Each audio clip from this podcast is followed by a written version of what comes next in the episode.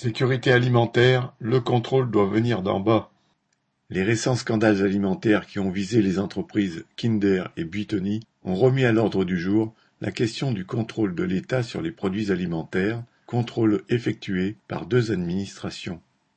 La Direction générale de la concurrence, de la consommation et de la répression des fraudes, la DGCCRF, qui dépend du ministère de l'économie et des finances, et la Direction générale de l'alimentation, DGAL, qui dépend du ministère de l'Agriculture, devrait concourir à ces contrôles. Or, faisant mine de prendre le problème à bras-le-corps, une réunion interministérielle convoquée chez le Premier ministre a décidé la suppression, en 2023, de 60 emplois à la DGCCRF. Ces postes affectés à la sécurité sanitaire des aliments seraient transférés vers la DGAL.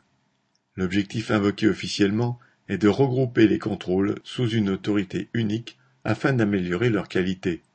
Mais cette décision a été vécue à juste titre comme une marque de mépris par tous les salariés de la DGCCRF, qui s'emploient depuis des mois à effectuer les contrôles sanitaires.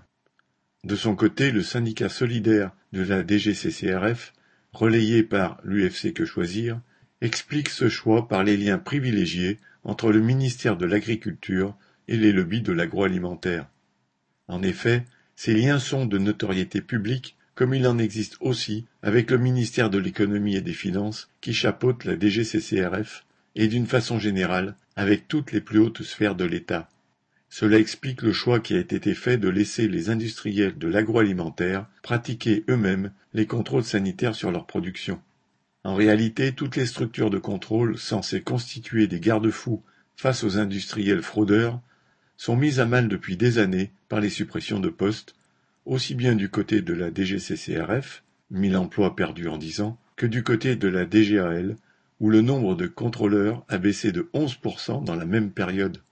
À titre d'exemple, le volume des inspections a chuté de plus de 20% dans la restauration, où les visites ne peuvent avoir lieu qu'une fois tous les 15 ans. D'après un rapport réalisé en 2019 par la Cour des comptes, les vétérinaires ne sont pas assez nombreux pour pouvoir effectuer des contrôles dans les abattoirs de volailles et de lapins. La baisse permanente des effectifs rend de plus en plus difficile le travail des agents publics qui vont sur le terrain, quelle que soit leur catégorie et quel que soit leur ministère de rattachement. Leur principal appui vient le plus souvent d'anciens salariés de l'industrie alimentaire dont les témoignages finissent par faire éclater les scandales sur la place publique.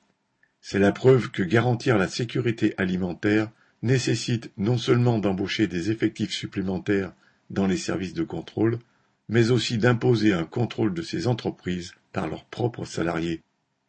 Martine Anselme